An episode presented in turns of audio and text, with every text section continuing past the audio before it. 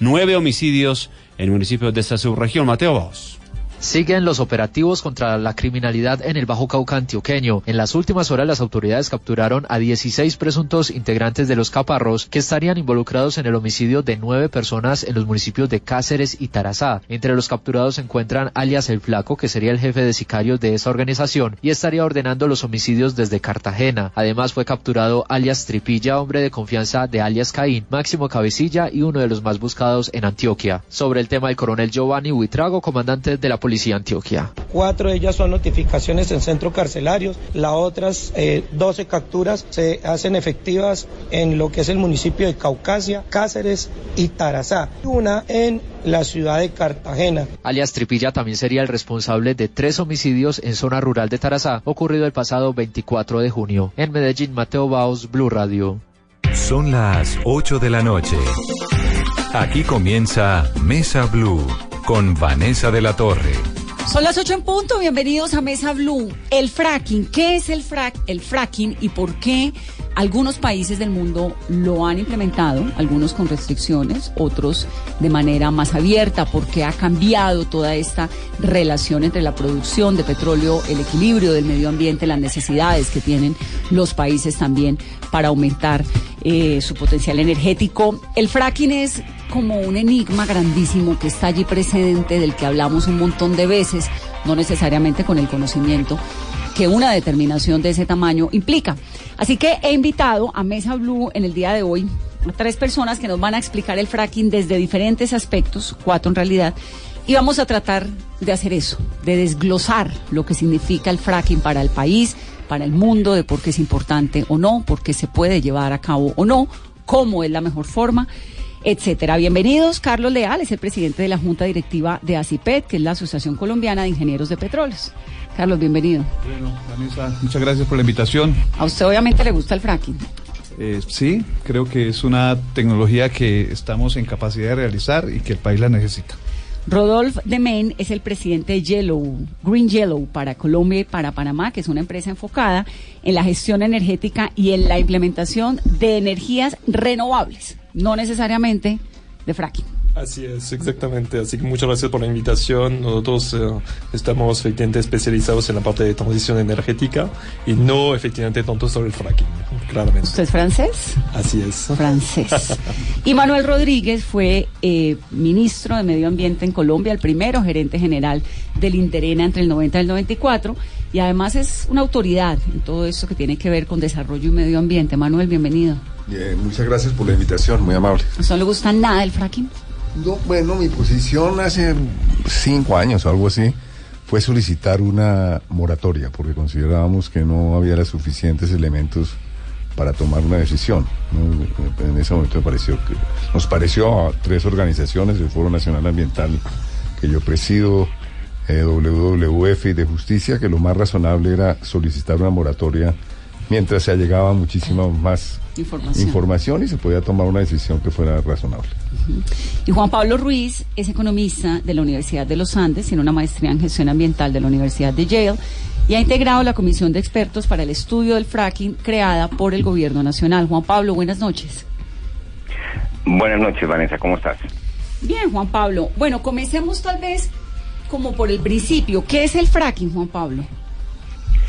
Bueno, el fracking es una técnica que se ha venido desarrollando fundamentalmente a lo largo de estos de este siglo, digámoslo así, donde lo que se hace es una perforación mucho más profunda que las tradicionales, hasta 4.000 o 5.000 metros de profundidad, y luego se fractura la roca en la cual hay remanentes de petróleo que se sustraen y se llevan a la superficie. Esa, Ese- esa roca, cuando usted dice que se fractura la roca, ¿es que el subsuelo? Esa roca, claro, es roca que está a 4.000 o 5.000 metros de profundidad y que se, se fractura para sustraer de ahí el petróleo remanente que hay en la roca. O sea, adentro de la tierra más profundo de lo que usualmente es un potro, un pozo petrolífero. Sí, generalmente podemos estar encontrando el petróleo a 2.000, a 3.000, bueno, también a 4.000 metros, pero generalmente el, el fracking sí significa profundidades mayores. ¿De dónde surge el fracking?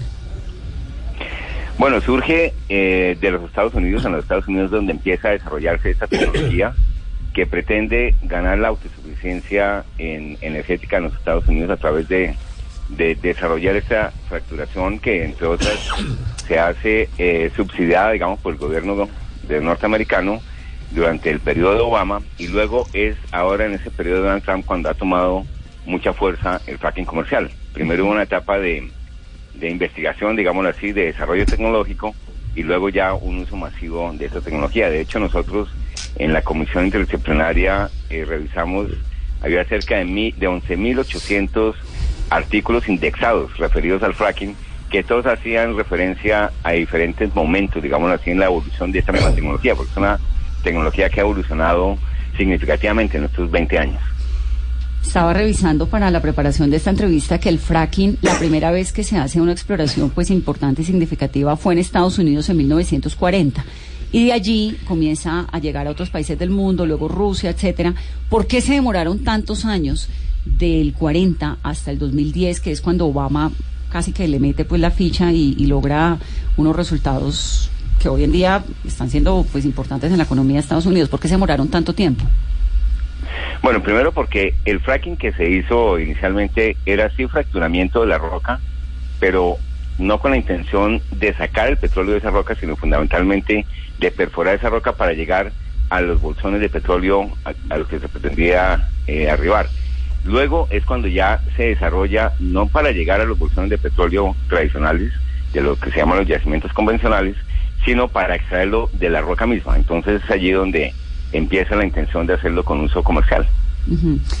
Y eh, entonces se demora por eso, porque estaban haciendo como un, proceso de investigación. ¿Y en qué momento, cómo arranca? Digamos, arranca principalmente como un chorro grande de agua a presión y luego se le van agregando otros minerales o los minerales entran de una cuando la técnica del fracking se la comienzan a, comienzan a desarrollarla.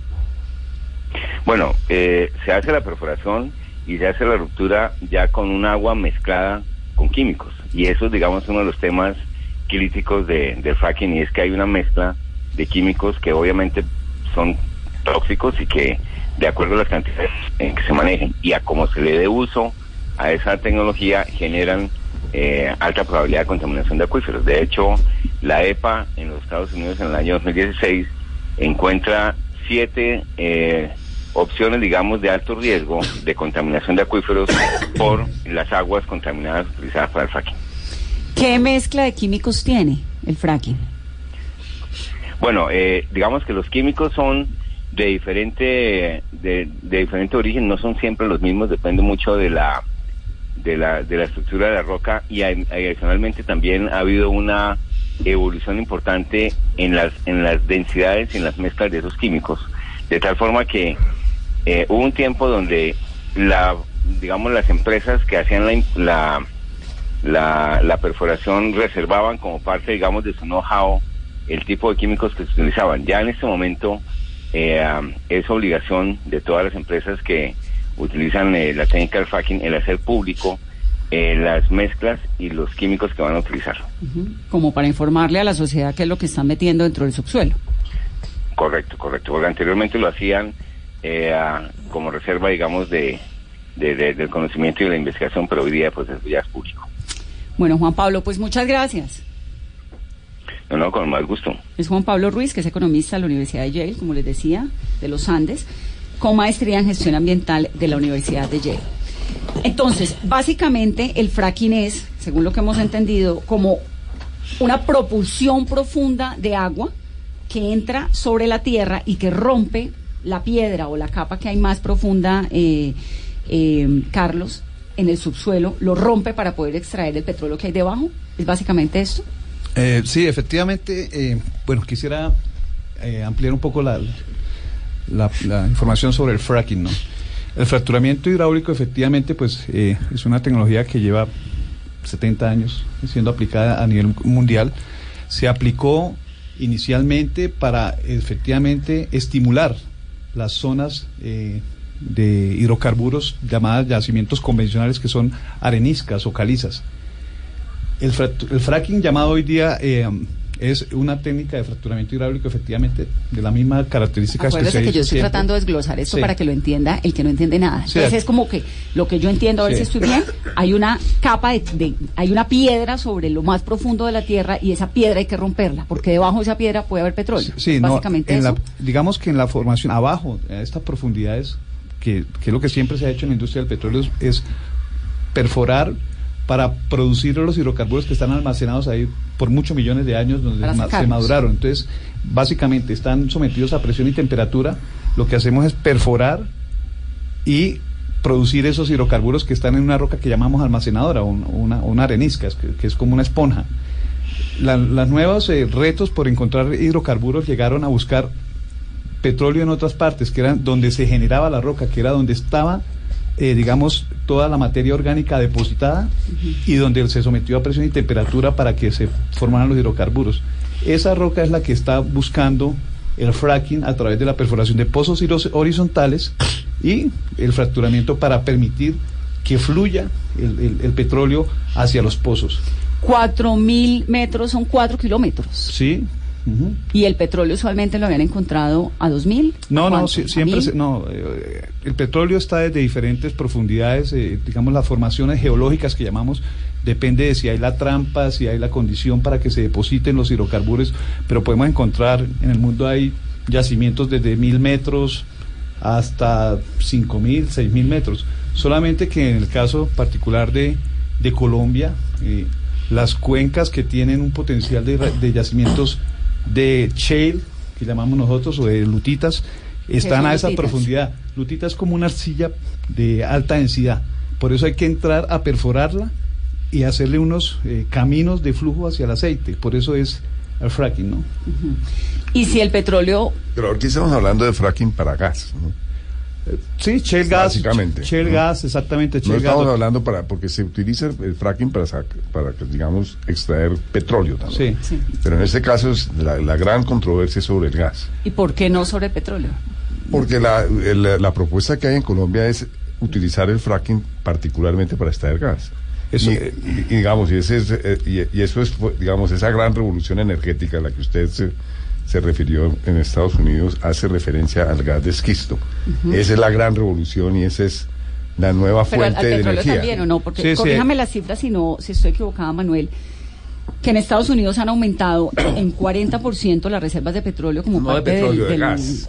el 35% de gas. No, aumentó, aumentó la, los combustibles fósiles en Estados Unidos. Y la gran aumento es de Gas. gas, de esquisto, que sustituye el carbón en muchos usos, por ejemplo, para termoeléctricas, eh, que obviamente para el gas domiciliario, para todo tipo de usos. Pero digamos, eh, ese es el, el- el tema del gas de esquisto y el fracking que se está utilizando para sacar ese gas que está atrapado, digamos, en, en burbujas, sí. en las rocas, y entonces en el momento de hacer el rompimiento de la, de la, de la, de la, de la roca, la misma presi- salen esas burbujas que están atrapadas, por decirlo así, por diferentes caminos y se y obviamente eh, y por la por, por las diferencias de presiones entonces sale Sí. O sea, en Colombia le están apostando a los dos. Sí, es, en- en la industria nuestra, realmente hasta que no perfora eh, y se obtienen las muestras de formación y se obtienen las pruebas de producción, no podemos saber de qué balance de fluidos tenemos, si es gas o petróleo. Esperamos que sea gas, que gas es más limpio, como lo dice don Manuel, aquí es, es el que va a reemplazar el uso de carbón, es lo que en los Estados Unidos ha representado una reducción del 40% de emisiones de CO2 por uso de gas en vez de carbón, ¿no? Entonces para nosotros sería mucho mejor poder tener gas que es un es un fluido eh, limpio, ¿no? Entonces, uno en teoría, Manuel lo oye y dice, bueno, pues en Estados Unidos lo están pudiendo hacer, van a encontrar gas en el subsuelo que no estaban encontrando, de golpe encuentran también petróleo que no estaban encontrando. ¿Qué es lo que tiene de negativo? Pues algo debe tener porque para que lo hayan prohibido, para que se haya prohibido en algunos sitios del mundo la, explora- la explotación de gas de esquisto, pues algo, algún riesgo tiene que tener porque Francia, es la primera Alemania, vez, es la primera vez en la historia de la humanidad, en la historia de la humanidad, en la historia de los combustibles fósiles, que se prohíbe una actividad, que una actividad altamente rentable. Entonces, entonces llama la atención ese hecho. Eh, y ese hecho, pues, y es muy interesante ver cómo, por ejemplo, Nueva York, que está sentada en un enorme depósito de gas de esquisto, la prohibió. Al, al- el, el estado vecino, con- sentado, digamos, más o menos en el mismo estado de esquís, en el mismo, en el, en el mismo yacimiento, la, la permite.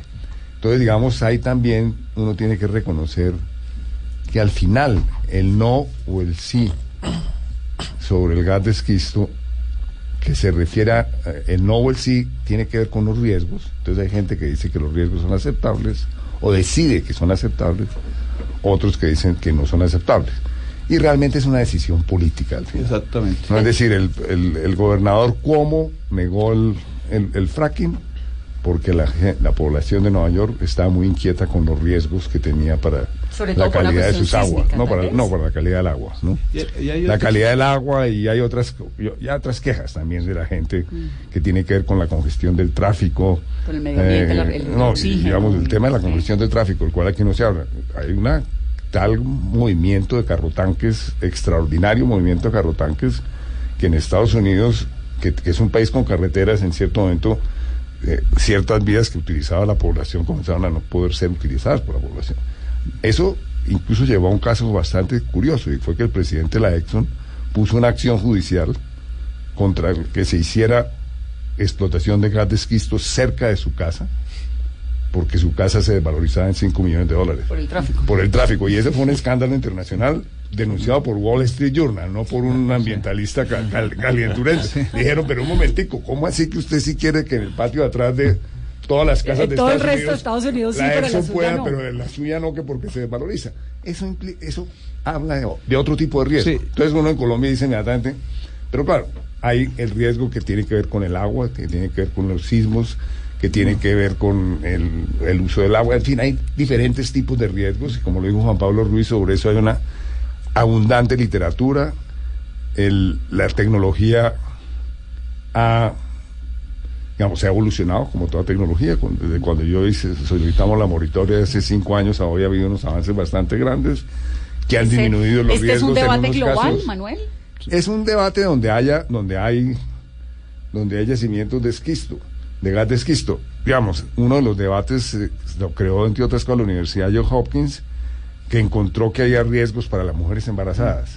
No, entonces ese, ese hallazgo de la Universidad de Johns Hopkins, que a su vez ha sido debatido por otra gente, no sé qué, pues claro, es preocupante, porque Claro. lo que dice es las mujeres que, que vivían cerca de no sé cuál- de los yacimientos de esquisto, de gas de esquisto, en una muestra muy grande, tuvieron unas eh, eh, nacimientos prematuros, con unos, obviamente con los riesgos que significan los nacimientos prematuros. Entonces también hay unos riesgos para la salud. En fin, hay diferentes tipos de riesgos, unos altos, otros bajos, como en todo tipo de actividad humana. Eh, y finalmente, pues hay unos países que han resuelto no af- af- afrontar esos riesgos y otros que sí han resuelto afrontarlos por razones económicas. Carlos. Yo quisiera eh, ampliar sobre el tema de que por qué los países toman las decisiones o no de dar eh, moratorias o de decidir la exploración y explotación de estos recursos. Que son los siguientes, los digo rápidamente. Francia, Bulgaria, Alemania, Reino Unido, Sudáfrica, República Checa y España. Sí. Suiza, Austria, Irlanda del Norte e Italia. Y varios estados de Sí, Estados Unidos. y, y realmente uno, uno lo que puede inferir acá es que estos no son recursos estratégicos para estos países, para la mayoría de estos países. Tienen otras fuentes de energía, tienen otras maneras de, de solventar lo- el tema de los recursos, el tema de sus, de sus economías.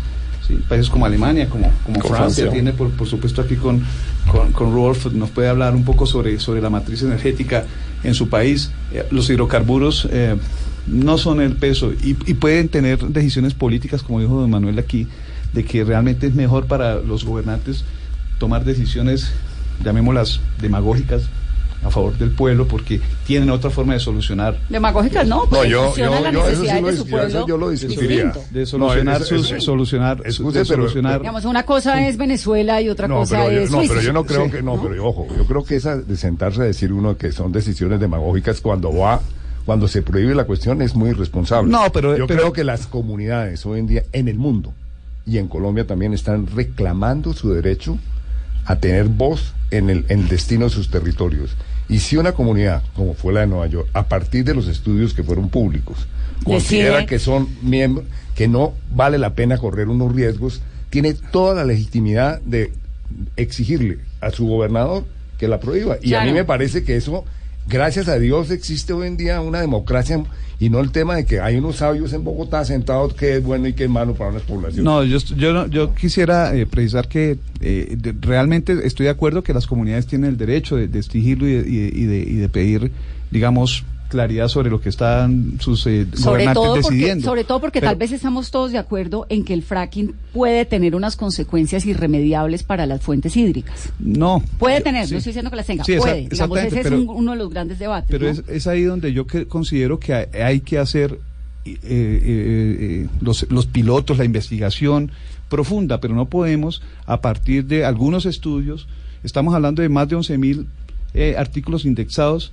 de diferentes fuentes con respecto a diferentes estudios de la salud, de la sismicidad, de, la, de los temas eh, eh, en, en- en los eh, hidrogeológicos, en fin, todos los estudios que podemos eh, citar y son muy pocos realmente los que le están diciendo que está causando los problemas que dicen que está, que está causando esta tecnología. Entonces, No, yo sí que yo sí excuse, creo yo difiero totalmente con lo que acaba de decir. Yo sí que- yo sí creo Yo que- difiero totalmente con eso que acaba de decir. yo sí creo que debemos eh, ser muy responsables en todo el sentido de la palabra, de hacer una evaluación muy concienzuda de cuáles son los efectos que cause esta tecnología en nuestro entorno, porque tenemos que venir a nuestro entorno, no podemos estar trayendo cosas que son ¿Cómo, para mí cómo muy- hizo, muy cómo ha hecho. Francia para que la explotación de petrolífera y del gas en este caso, o el fracking, no sea tan importante dentro de su economía y logre prohibirlo, Rodolfo?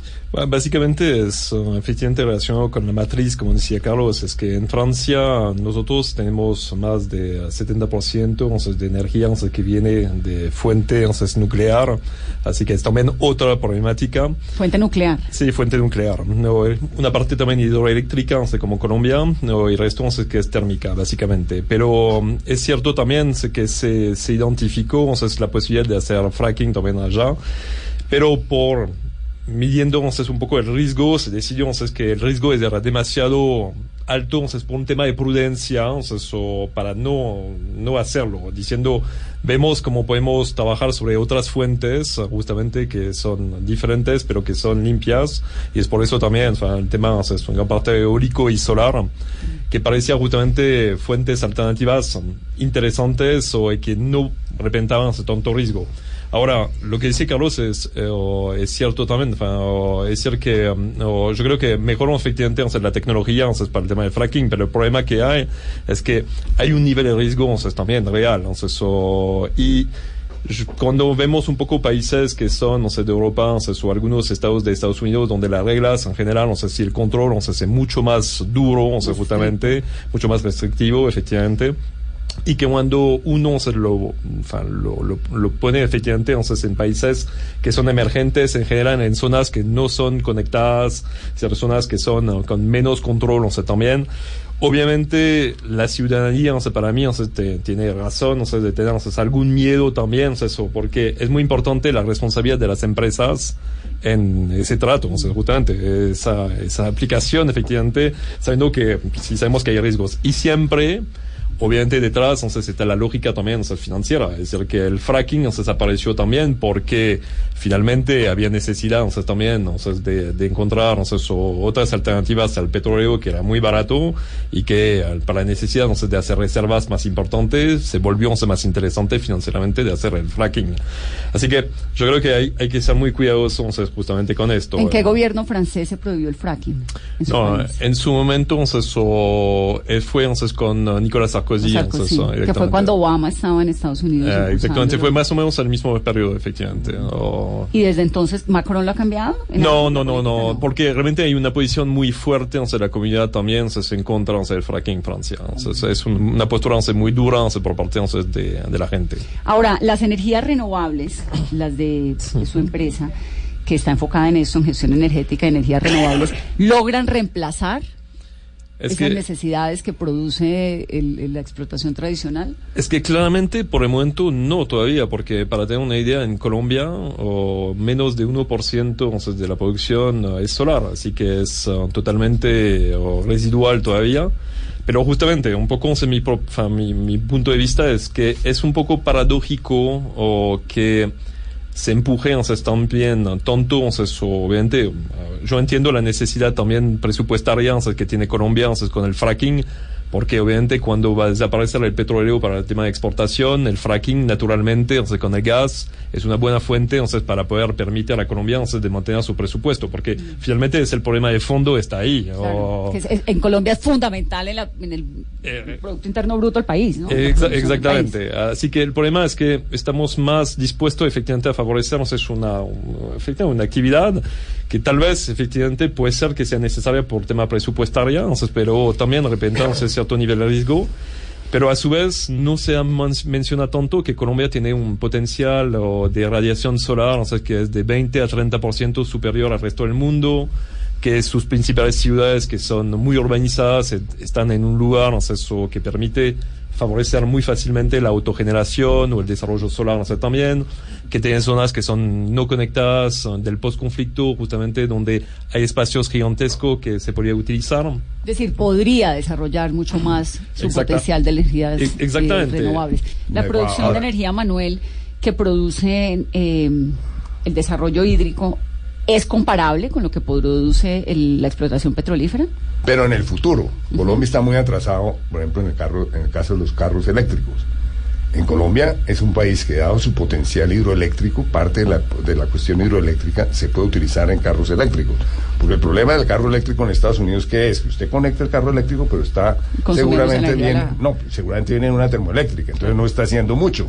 En un país donde sí la energía es limpia, la energía eléctrica, como es Colombia, la posibilidad del carro eléctrico es extraordinaria porque es claramente alimentar automóviles con una energía totalmente Ahora- limpia. Ahora, yo quisiera mencionar sobre el fracking lo siguiente. El gobierno tomó una decisión, a mi juicio, con una gran sabiduría, que fue reconocer que el fracking tiene unos riesgos. ¿Cuál gobierno? ¿El de Santos o el de Duque? El No, gobierno de Duque. Duque. Entonces, reconoce que hay unos riesgos.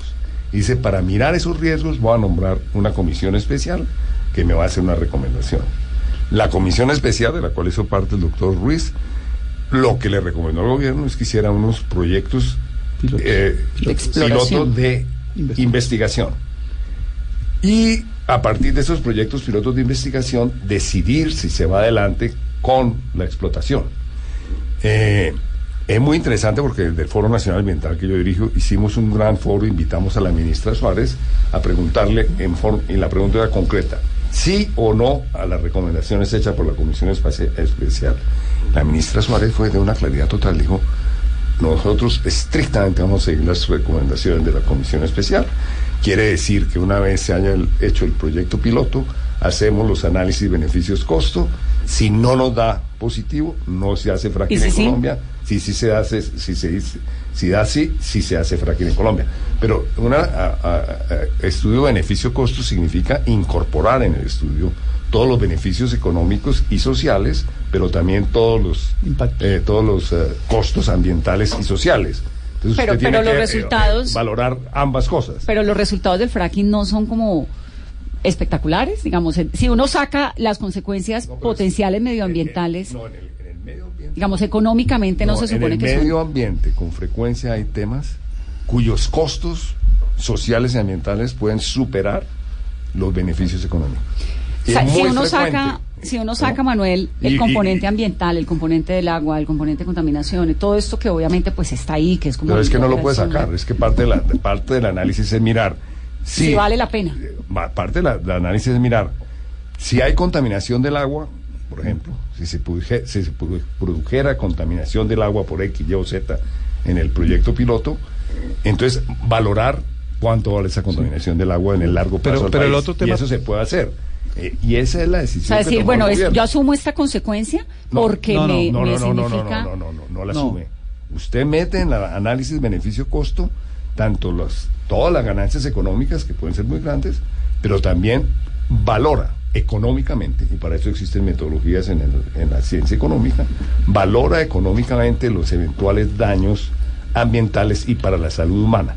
Y a partir de esa valoración, decide si la relación beneficio-costo Pero, es ¿qué, mayor. Pero puede- antes, qué puede perdón, justificar, perdón, pero qué antes de puede eso- justificar la contaminación No, no, del agua no. o, o una No, consecuencia formas, lo que te estoy diciendo es que sí existen metodologías pa- pa- Para- para Sí. valorar y que tú en el proceso puedes incluso compensar económicamente, etcétera, etcétera, los daños. Pero lo que dijo muy claramente, la recomendación es muy clara, lo que dijo muy claramente la ministra es a partir de un análisis beneficio-costo. Yo voy antes Por eso, pero- mi pero- pregunta, y mi pregunta y ahí- no, mi pregunta Vanessa. quiero insistir es ¿qué puede compensar? No, mira, yo creo que, que hay que hacer una precisión El- y la- es que antes, antes de saber eh, cuáles son los impactos o, o- o sabiendo cuáles son los impactos, podemos determinar cuáles son las mitigaciones que podemos hacer, cuáles son las contingencias que podemos hacer. Y así es como el mundo lo ha hecho durante 20 años que ha venido explotando la tecnología del fracking. Al principio se reconoce que hubo muchos problemas y hubo mucho desconocimiento, pero la curva de aprendizaje que trajo estos 20 años es lo que le ha logrado, digamos, mostrar al mundo que la tecnología es factible de implementarla. Y una vez se conozcan a través de los pilotos efectivamente cuáles son, digamos, los impactos sociales, económicos, ambientales, podemos definir para el caso de Colombia, tropicalizando, que llamamos, cuáles son las los planes de mitigación y las eh, contingencias que podemos manejar para reducir los impactos si es que los llega a ver. Por, su- por supuesto, toda actividad humana, y lo dijo Manuel acá, genera un impacto. Todo lo que Bueno, hacemos no, genera pero, un No, pero no, pero una cosa pero- es el cultivo de papa. pues, Pero, pero cosa- ahora yo estoy en desacuerdo con un punto que usted está diciendo. O el que- monocultivo de... yo, yo, yo estoy en desacuerdo con, el- Sí. con la afirmación que acaba de decir, que ya hoy en día se sabe que el fracking es inocuo. Eso, No, no. voy para allá. Permítanme, voy a hacer una sabe. pausa rápidamente. Eso no se sabe. ¿Se sabe o no, se no, sabe? no se sabe, no, por no se sabe. Todavía hay claridad que hay unos riesgos y que esos riesgos además hay que evaluarlos y valorarlos en los sitios donde se va a hacer el fracking y que esos riesgos en un momento dado pueden ser de tal naturaleza que usted diga no no vale la pena, fracking". como hicieron los No. señores franceses. Permítanme rápidamente hacer una pausa para comerciales. Regresamos en segundos. Estamos hablando hoy en Mesa Blue sobre el fracking.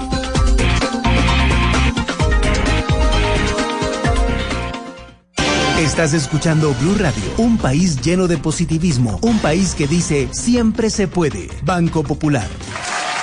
Doña Susana, si responde la siguiente pregunta ganará muchos premios. ¿Está lista? Sí, ¿Usted abrió un CDT en el Banco Popular? sí. ¡Ganó! Con el ahorro ganador CDT, siempre ganas. Sin rifas ni sorteos. Ahorra y obtén mayor rentabilidad. Más información en www.bancopopular.com.co. Banco Popular. Somos Grupo Aval. Aplican condiciones. Vigilado Superintendencia Financiera de Colombia. ¿Qué tal una deliciosa torta? Unos ricos pastelitos. Unas exquisitas galletas. Un pan calientico. Con harina de trigo, los farallones. Y es rico alimento. Suave, rendidora. ¡Deliciosa! ¡Y gustadora! Con el trigo de las mejores cosechas, harina Los Farallones. Calidad y rendimiento inigualable. Trabajamos pensando en usted.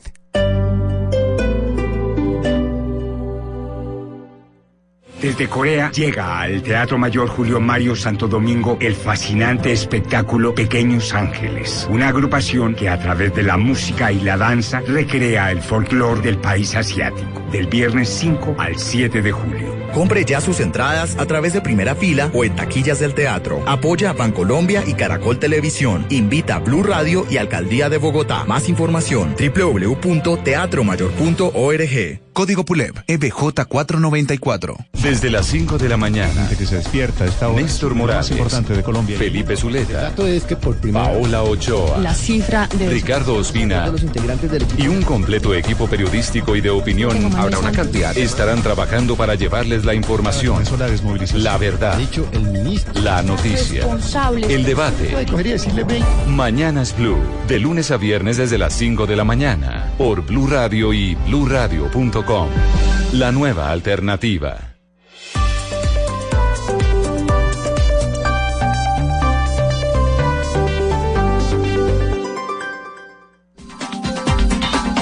Continuamos hablando en Mesa Blue. Estamos tratando de comprender todo este universo, estos retos, estos riesgos que hay en torno a el fracking. Me está quedando una duda. ¿El fracking es para gas y para petróleo? Para ambos, sí. Para los dos. Pero la pero la polémica es sobre La el gas. polémica en Colombia se generó con el anuncio que hizo hace cinco o seis años el gobierno de que iba a haber fracking para el gas de esquisto. Yo creo que los estudios todavía, digamos, por ejemplo, el estudio de la EPA, el último estudio que sacó, el año pasado, antepasado, sobre los riesgos hídricos. Era no- gas. no, de- del gas de esquisto, dice, no es concluyente los estudios que tenemos. Hay unos riesgos que no conocemos aún, entre otras porque no tenemos suficiente información, entre otras porque las compañías, y lo dice así el informe que es muy grave, ha sido muy difícil obtener información de muchas de las compañías que hacen la explotación. Entonces, la EPA dice, "Mm, este, en esto de los recursos hídricos no es cierto, la- leyendo muy conocente el informe de la EPA, que no hay riesgos. Existen riesgos y hay que seguir valorando. Pero volvamos Oh, sobre el hídrico. Y en la Universidad de Johns Hopkins, que es una super universidad en el tema de de salud, salud pública. lo que ha dicho es hay falta de conocimiento suficiente sobre los riesgos de salud. Entonces, claro, la gente que se mete al fracking está tomando el riesgo de decir, no sabemos los riesgos de salud, no importa, vamos adelante. No, y, y además, perdón si me, me puede permitir, pero um, simplemente en Colombia el problema que hay también es que es un país um, que todo el mundo reconoce por su biodiversidad, uh, sus fuentes Claro. hidráulicas. uh, el tema o sea, es también o sea, es de riesgo sismo- sísmico sea, también. Y esos son elementos, obviamente, o sea, es que o, da, o sea, es justamente, o sea, es, o sea, da un poco, efectivamente, miedo sea, al ciudadano. O, sin embargo, va allí para ir un poco en el sentido también de, ah, sobre el del fracking, la- a nivel tecnología, hay nuevos avances o sea, sobre esa técnica. Sea, por ejemplo, yo leí hace poco tiempo o sea, es que eh, en China estaban probando o sea, es la inyección de CO2, por ejemplo. Es decir, que no más o sea, es agua, sino CO2. Pero también sobre esas nuevas técnicas no hay tampoco elementos todavía definitivos para decir que no utilizan tantos químicos, que no hay tanto riesgo, o sea, eso, pero claramente hay una evolución tecnológica, o sea, también para tratar de borrar un poco los riesgos. Sí, pero usted está trayendo a colación un tema que yo creo que es bien importante y es el tema de la riqueza hídrica que tiene Colombia, que se supone que es una potencia hídrica mundial, ¿no? Y que se supone, digamos, no es lo mismo comparar, no sé, Colombia con Finlandia.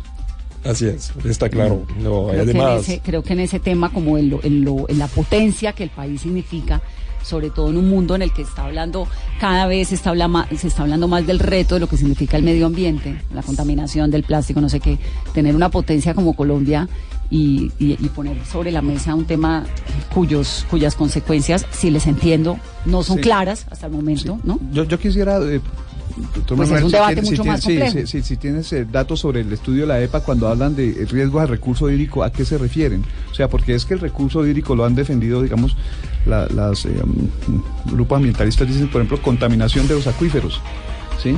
Eso no, digamos, eso, eh, pu- puede existir un riesgo, pero las Pues tecnologías lo que yo en entendí día- un poco en la preparación de este programa es que básicamente como le meten un chorro de agua mezclado con un montón de químicos al subsuelo en su más profunda, en una parte muy profunda, abajo quedan una serie de, de, pues de cimientos y quedan líquidos y químicos contaminantes por donde pasan los acuíferos que no necesariamente son los ríos que vemos en la superficie, sino por debajo de la tierra. Eso fue lo que yo muy por encima a grandes rasgos y eso, entendí. y eso es muy bueno explicárselo a, a la audiencia.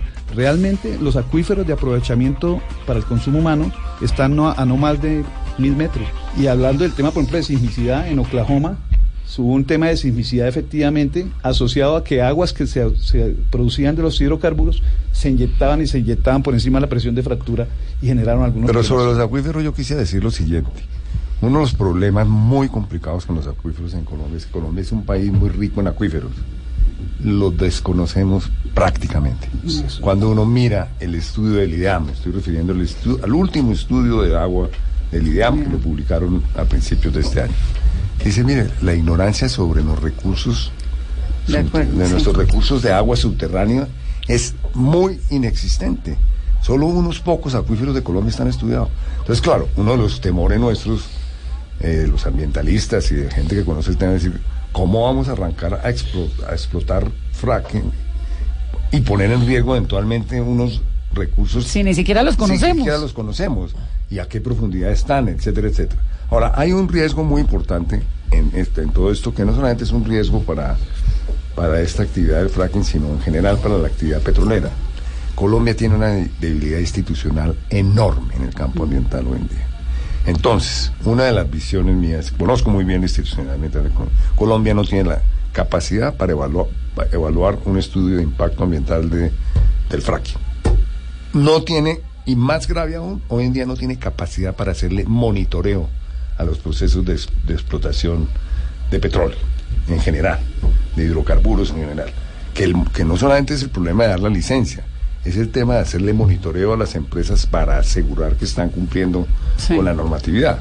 Entonces, la visión mía es que mientras no se fortalezca en forma muy sustantiva la institucionalidad ambiental en Colombia para el caso de la exploración, para el caso de los petróleo, de los combustibles fósiles y para el caso de la minería, Colombia debería que declarar una moratoria, porque es que nosotros no podemos aumentar los riesgos por el hecho de economizarse una plata para hacer el monitoreo, el monitoreo y los estudios. Nosotros tendríamos que tener una institucionalidad ambiental de primer mundo para el caso del petróleo, para el caso del Como carbón, para el caso del los oro. los ¿Por qué de primer mundo?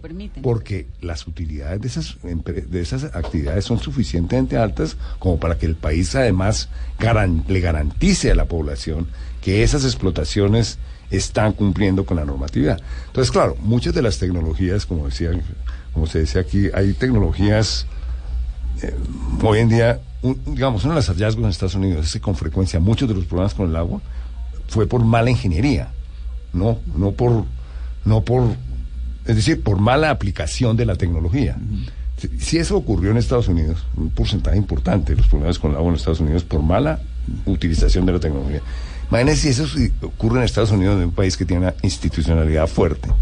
Colombia, que es una institucionalidad tan Sí. débil, pues sí es un riesgo que el gobierno no puede correr. Entonces, una de las condiciones que puso también la comisión especial esta es que el gobierno tiene que garantizarle al país que tiene una ¿Y de qué institucionalidad manera, suficientemente fuerte. ¿y de qué manera entran a jugar ahí los grupos eh, armados ilegales? ¿O no? Eso no es como la minería ilegal del oro, o la minería, no, no, porque es muy sí, profunda y no, necesita, es muy no, profesional. es una tecnología muy compleja, eso. tecnología muy Y, y yo quisiera yo quisiera ampliar un poco sobre lo que dice eh, Manuel. Eh, efectivamente, en Estados Unidos ah, hubo muchos errores en un principio porque también en Estados Unidos la propiedad del subsuelo es propiedad privada. Entonces, cuando empezaron a investigar esta, esta digamos, tecnología, vinieron compañías de muy bajo perfil también a hacer trabajos de este tipo. Hoy en día, sabiendo que es una tecnología de alto riesgo, solamente las compañías de talla mundial son las que están haciendo este tipo de trabajos. Habla- Hablando de compañías operadoras y de servicios. Las compañías que van a venir al país y que están, eh, digamos, participando en estos procesos de los pilotos y de los bloques que tienen yacimientos eh, no convencionales son compañías de talla mundial. Hablando de compañías operadoras y de servicios que tienen toda la experiencia y que nos van a garantizar, digamos, eh, de, eh, hacerlo con la, la última tecnología. Pero también importante, y, y quiero eh, resaltar esto, es que efectivamente hace falta institucionalidad, pero sí se están haciendo cosas. Entonces, yo creo que este es un paso a paso. El ¿Se país está es- haciendo qué? Por ejemplo, el proyecto Mejia, ¿sí? que, que, que sacó eh, la Agencia Nacional de Hidrocarburos junto con el, el Instituto Geológico y la Universidad Nacional. ¿Es en donde el proyecto Media? Es, es para la cuenca del Valle Medio del Magdalena donde se piensan hacer los pilotos. Y ese proyecto lo que pretende hacer es eh, la evaluación hidrogeológica de toda esa cuenca para poder tener la línea base y hacer los pilotos con información hidrogeológica muy completa. Entonces, eh, creo que se están haciendo cosas, faltan hacer cosas, falta tener capa- personal capacitado en los entes de gobierno y control que conozcan de esto. Entonces, eh, se está adelantando. Yo creo Entonces, que Carlos, no el, estamos el- de el cero, ¿no? piloto es tomar un lugar en el que potencialmente pueda Uno funcionar varios. el fracking, uno o varios, y hacer la exploración como si fuera una exploración real. Y una vez se hace, se pone sobre la mesa las posibilidades, las consecuencias, cómo se pueden eh, frenar las consecuencias o cómo se pueden balancear, ¿no? Sí, el concepto que nosotros llamamos a eso es urna de cristal. Y es el concepto de que el piloto como tal sea una urna donde- en donde todos los públicos de interés puedan ver lo que está pasando. Hablando de las comunidades, hablando de, de los entes de gobierno, hablando de la academia y hablando de todos los organismos que, que quieran intervenir para ver qué es lo que pasa desde el punto de vista técnico, social, económico, ambiental, en fin, y sacar de ello todas las A conclusiones. mí que- me, da, me que queda una pregunta muy muy seria porque cuando uno ve la lista de los países que tienen que no lo apoyan, donde está Francia, lo repito, Bulgaria, Alemania, el Reino Unido, Sudáfrica, República Checa, España, Suiza, Austria, Irlanda del Norte, Italia, es decir, unos países súper serios, ¿no? No Inglaterra, te- hablando de- te cor- Inglaterra acaba de aprobar realizar unos pilotos también de, de no convencionales. Pero no, además unos estados y varios condados en Estados Unidos, ¿no? Sí, en sí. Estados Unidos es un área grande. No, pero además Estados Unidos, lo que usted decía, Manuel, Estados Unidos tiene una institucionalidad pues seria. Ellos Ahora, respetan no, a los mí me lugares, voy a dar un además, no sé ejemplo. cómo logran, pero logran voy este voy equilibrio entre el parque ejemplo. natural y el desarrollo. La Agencia Nacional de Licencias Ambientales tiene 60 o 70 funcionarios, eso es todo. Y Dale. mil subcontratistas. Eso, eso, eso no es serio. ¿A qué horas van a Mil, revisar? mil subcontratistas, es decir, no tienen unas personas de carrera que estén ahí en un proceso meritocrático, que estén bien formadas, que estén adquiriendo experiencias, que, que, que, que se jueguen su carrera en el sector público. En Colombia ya hay experiencia de entidades de control montadas con toda la seriedad. Le voy a dar un ejemplo, ¿no? El Banco de la República es la clásica. La Superintendencia Financiera, después de la crisis del 2007, Colombia montó, después de la crisis financiera de finales de la- del año del pasado siglo, Colombia montó una super, una super superintendencia financiera. Superó- y esa, y, y, y- y cómo la hizo? Pues con gente bien paga. Váyase a la que de Agencia carrera, Nacional de que- Reintegración. no, que, que gente bien paga, funciona. que, es reinte- que está ahí, que controla los bancos y a la banca en una forma impresionante. Yo estoy en una junta directiva de un banco y es realmente extraordinaria la labor que hace eso y la profesionalismo de esa entidad. La pregunta es, ¿por qué no se tiene en Colombia una entidad igualmente importante para cuidar el medio ambiente? ¿Estamos No, porque subestimando el así- medio ambiente en Colombia? Pe- Pero, claro, eh, usted tiene el Banco de la República montado profesionalmente, es una entidad extraordinaria, y la Superintendencia Financiera para el- cuidar la banca. Es decir, se está cuidando el, el patrimonio cash, ¿no? La pregunta es, ¿por qué el país no tiene unas instituciones para cuidar su otro gran patrimonio, que como tú has dicho, un país que tiene una riqueza en aguas enorme, un país que tiene una riqueza en biodiversidad extraordinaria, entonces deberíamos tener una especie de Banco de la República y, y Dedicado Superintendencia y con, y con la sí, mayor solvencia, y eso es inaceptable. ¿Eso a qué ha llevado? A que las poblaciones, ¿no? a que las comunidades tengan una enorme desconfianza hoy en día en el gobierno en estas materias. Entonces hoy en día yo creo que incluso puede haber exageraciones, que las com- incluso se establecen a veces falsos dilemas. Minería sí, agua no. En algunos sitios se puede tener minería y, Y agua también. y agua también. No, eh, a eso en me otros sitios decía que en Estados Unidos en ese equilibrio entre los parques naturales y la explotación, o, en, o Canadá que lo hacen. En otros sitios puede Se haber- puede y aquí, ¿por qué no? En algunos sitios hay el dilema. No es cierto que siempre pueda haber que, que toda minería eh, sea compatible con el agua o que toda actividad petrolera sea compatible con el agua. Hay en algunos casos que no. Incompatible. Y en- que es- puede ser incompatible, pero hoy en día las comunidades, como con un seguro de vida, como tienen una enorme desconfianza Claro, en la, en mejor la- no punto, en la institucionalidad ambiental, a mí no me frieguen con eso, yo no voy a tomar riesgos. Sí, y tienen toda la razón las comunidades. Entonces yo creo que el país también tiene que generar unas entidades estatales para cuidar el patrimonio ambiental del país, que incluye obviamente la Agencia Nacional de Licencias Ambientales. Todas estas cosas, obviamente que hay que explotar petróleo, obviamente que hay que explotar gas, hay, que ver si el esguisto se explota o no, obviamente que hay que explotar, eh, la minería es, eh, hay tiene que existir, pero el país también tiene que evolucionar a un tipo de economía que no dependa de rentismo, que es una tragedia en la cual está América Latina. Nosotros estamos como unas economías muy atrasadas, y de eso hace parte Colombia, se exceptúa en América Latina y solamente en México. Las grandes economías son las que le añaden valor a sus cadenas de valor, que tienen grandes empresas que están añadiendo valor, ¿no? industria, servicios, etcétera, y América Latina ha cogido por diferentes razones, vamos a analizarlas aquí, por el camino fácil del rentismo. Sí. Entonces busquemos El petróleo, Venezuela. busquemos El oro, no sé qué, etcétera, etcétera. Entonces, entonces eso es un desastre porque en los países del futuro claramente son aquellos que se meten en la innovación, en el valor agregado, etcétera, etcétera, como ya lo han demostrado las economías emergentes asiáticas. Colombia está metida en una cosa muy complicada y eso no lo dice un ambientalista. El director de la República, del Banco de la República, José Antonio Campo, uno de los mejores economistas de este país, dice, Colombia no puede seguir apostándole en esa forma a los a las rentas del, de la minería y del petróleo, etcétera, etcétera. Colombia tiene que darle una apuesta muy fuerte a la innovación, a la investigación, etcétera, etcétera, para generar una industria de otro tipo. Sí, ahora eso se convierte como en, en qué es primero si el huevo o la gallina, ¿no? Entonces hay que tener una transición, y aquí un poco lo que hablábamos con Rufo te- temprano, es que hay que tener la manera de poder convivir, Sí. equilibrarse. Porque los recursos tienen que venir de algún lado también para financiar todo lo que sea transición energética, todo lo que sea otro tipo de industrias, y, y desafortunadamente hoy en día seguimos siendo dependientes de, A mí de- me de generación de materia Yo estoy, yo estoy de acuerdo con usted en eso. El problema es que fíjese que la pasada bonanza, que fue muy grande, no invertimos en ciencia y tecnología. Es decir, se desperdició la pasada bonanza para decir, bueno, démosle un empujón a un sector productivo más, de alto distinto. valor. Sí. Vanessa, si me permite dos segundos, simplemente a mí me parece que es importante la visión también a largo plazo. Es decir, que en el mundo donde estamos y mirando el potencial de Colombia en todos los aspectos, si los, nos proyectamos a 50 años, ¿qué es mejor? ¿Tener reservas de esquisto? o tener reservas como tiene Colombia, entonces, o hidroeléctricas o, o de sol, efectivamente eólicas.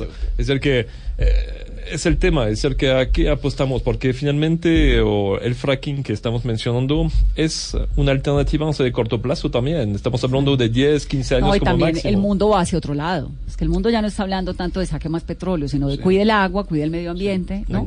Ahora, eh, Carlos, usted que defiende desde ACIPET el petróleo y todas estas explotaciones, el fracking, etcétera, hay algo, es decir, cuando uno pone sobre la mesa algo tan delicado como el fracking y dice, es que tal vez tiene consecuencias, lo que decía la Universidad de Hopkins en la reproducción materna, es que tal vez tiene consecuencias en los acuíferos, es que tal vez tiene consecuencias sísmicas. ¿Hay algo que justifique esos tal veces? ¿Que valga la pena arriesgar esos tal veces? Lo que sí estamos seguros es que no debemos dejar de darnos la oportunidad de evaluarlo, Y de de considerarlo. y de determinar qué debemos hacer para controlar los posibles eh, impactos y contingencias que puedan pasar.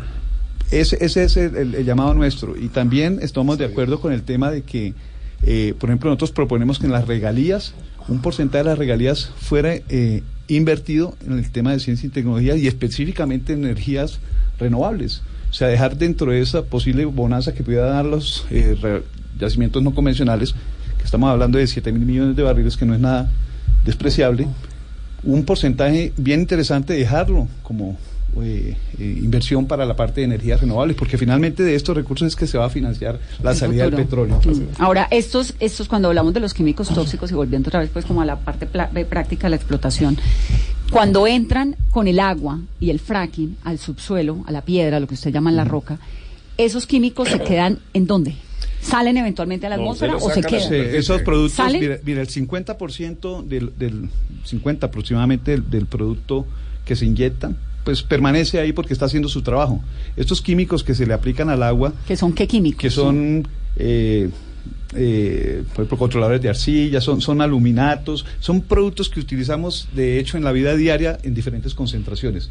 Es, es- es cierto que se utilizan en, en concentraciones mayores, pudieran generar toxicidad, pero realmente estos productos son sacados en, en un porcentaje del 50% más o menos salen en el agua de retorno, que se llama flowback o agua de retorno, sale de la fractura, salen a superficie y son sometidos a un tratamiento especial. Que la, la cadena de tratamiento es, es, es completa. Eh, yo en algún programa dije que había visto a un presidente de compañía tomándose el agua que se hizo No, el tra- no, no entremos en lo de la tomada del agua. La historia eso- del frac- eso fue cierto. en Eso la fue historia El del agua con glifosato, el agua historia con- en el esta- en la historia del fracking Sí, el otro día entonces- estaba leyendo hay unos mil compuestos químicos que han sido utilizados no que no que los mil se utilizan No, no, sino que van cambiándolos. van cambiando Es que esto viene desde finales de etcétera, finales de etcétera. Entonces, han 1800. experimentado muchos diferentes me- mecanismos una de las quejas antes era que no era transparente porque no se publicaba el compuesto hoy se publica parte del agua regresa a la, a la superficie y uno de los temas es cómo se maneja esa agua en la superficie Que está entonces se- tóxica. se puede manejar muy bien o se puede manejar muy mal Esa agua sale tóxica. Sí, sí, eh, tiene problemas. Y se rehúsa. Usted tiene que, de- usted tiene que rehusar esa agua después, eh, después cuando ya deja de usarla, tiene que andar- darle algún tratamiento para que sea un agua que pueda. Y después la mandan a los ríos. No, no, no, no, no, no, no. Para no. que Pues pueda. Colombia está prohibido, Sí. prohibido botar agua a los ríos, aguas del uso de la, de la industria del petróleo.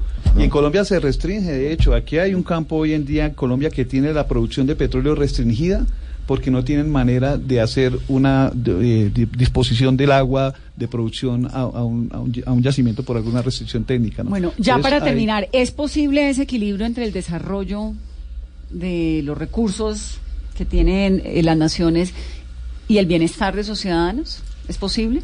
Yo creo que es posible y es posible porque eh, de esto, eh, esta industria le invierte mucha investigación y desarrollo y durante 20 años se han hecho los mejores esfuerzos por tener las mejores compañías, los mejores eh, tecnologías para hacer el desarrollo y, y le estamos apostando a que podemos hacerlo bien hecho.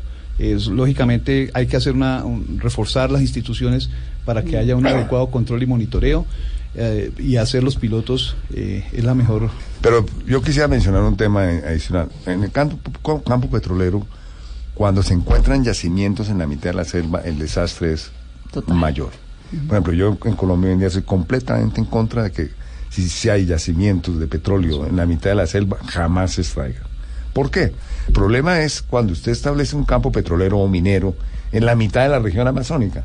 Ahí viene después una deforestación de un millón de hectáreas, dos millones de hectáreas, porque se abren los caminos y eso no lo controla nadie. Lo que está Entonces, pasando en el cuando, Casanare, cuando, cuando, un- uno mira el, tema petrolero, en el petrolero y minero en Colombia, debería, Colombia debería vedar totalmente la explotación minera y petrolera en la mitad de la selva. Porque estoy de acuerdo acá con nuestro amigo, Colombia es una potencia en biodiversidad, no puede darse el lujo de abrir caminos para las petroleras o las mineras hoy en día y ac- acabar con la selva. En el pasado eso ocurrió. Mire lo que está pasando en el Guaviare, semejante región tan impresionante y la deforestación. Qué rico que el Estado se concentrara un poquito Así es. en a ver si, podemos realmente rescatar es, el Guaviare. el- el- se me acabó el, el tiempo. tema es institucionalidad y estoy de acuerdo con Manuel con respecto al control, no solamente de la industria de hidrocarburos No, o de. No, sino, todas. sino la ganadería No, todas, no, extensiva, la deforestación. Pues la ganadería, Ganadería, la la ganadería, la extensiva en Colombia no debe abrirse una hectárea más de ganado. Favor. Para ganado, en Colombia existe un exceso de 12 a 15 millones de hectáreas de- para ganadería. Y todos los en días Colombia están y- seguimos deforestando para ganadería. En Colombia eh, debe ser un delito penal abrir una sola hectárea para la ganadería. Ese es un crimen enorme. En estos días que hice un viaje precioso al Magdalena Medio, entonces estaba teniendo ese debate con un grupo de amigos y yo obviamente me quejaba de la ganadería porque pues el lugar es maravilloso, pero es completamente deforestado. No, pero mire esos esos potreros verdes. Sí, es que cada uno de esos potreros verdes era un bosque. No, el Magdalena Era Medio, el, Mag- el. Magdalena Medio era uno de los bosques más ricos de este país. Más, y cada uno de esos potreros lindos donde están las vaquitas ahí ¿Y, un sabe cómo desapareció? En parte, Magdalena Medio desapareció justamente por las vías que abrió el petróleo. Eh, Digamos, esa es una cuestión histórica. Pero va primero lo Pero, pero hoy en día ya el país sí sabe que, que, que tiene que conservar la selva, que tiene que conservar esa extraordinaria diversidad biológica, que Colombia no necesita una sola hectárea más para ganadería y, y que eventualmente grandes yacimientos que quedan en la mitad de la selva no deben explotarse para proteger nuestra selva, etcétera, etcétera. Pero Colombia Claro, tiene ya. que ponerse las pilas en su patrimonio natural. Eh, sí, no hablamos además de ese tema, pero es cierto también que eh, cada año o sea, nos damos cuenta que estamos más también eh, afectados por el tema de la sequía o sea, también. Es decir, que la ganadería, la deforestación, eh, todos esos factores, además el fenómeno del niño, o sea, la niña, están también, o sea, eso enfin, tiene un impacto muy grande o sea, también sobre Colombia. Y el tema es que a pesar de que llueve desde no sé cuántas semanas, nos damos cuenta que todavía no estamos en los niveles normales o de relleno de las represas en Colombia. Es increíble. Así que, y eh, estamos entrando o sea, en el periodo del verano. Muy probablemente, o sea, los dos meses que vienen van a haber o sea, una sequía muy grande en la mayoría del país. Y todo está relacionado. Así que, obviamente, tenemos que tener conciencia de esto porque, más allá del tema puntual, que estamos hablando de la energía, obviamente hay un tema sea, también o sea, de, de vida, sea, de los ciudadanos que tenemos De que tomar en cuenta. Exactamente. Rodolfo, gracias. Muchas gracias. Carlos, gracias. Manuel. Gracias, Gracias a ti por tan gentil invitación. Bueno, pues aquí siempre bienvenidos. Esto es Mesa Blue. Que tengan una muy feliz noche.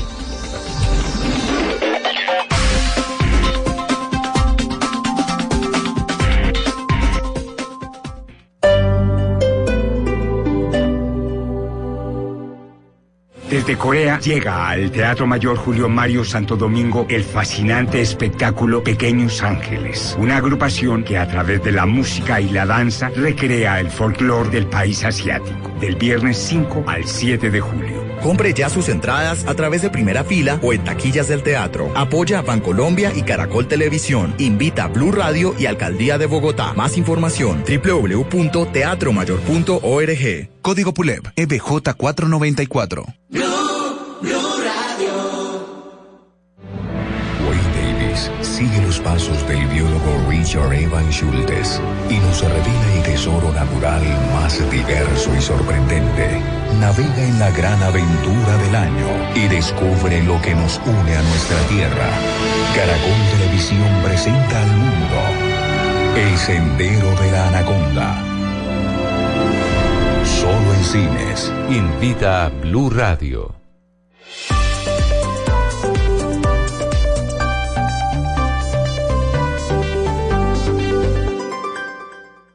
Esta es Blue Radio.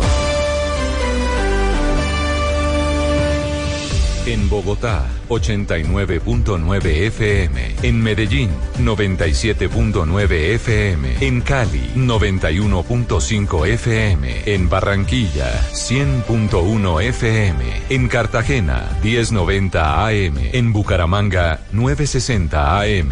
En Tunja, 103.1 FM. En Caldas, 107.1 FM. En Villavicencio, 96.3 FM. En Armenia y el norte del Valle, 94.1 FM. En Neiva, 103.1 FM. Y en Córdoba, 96.0 FM. También en bluradio.com, en Facebook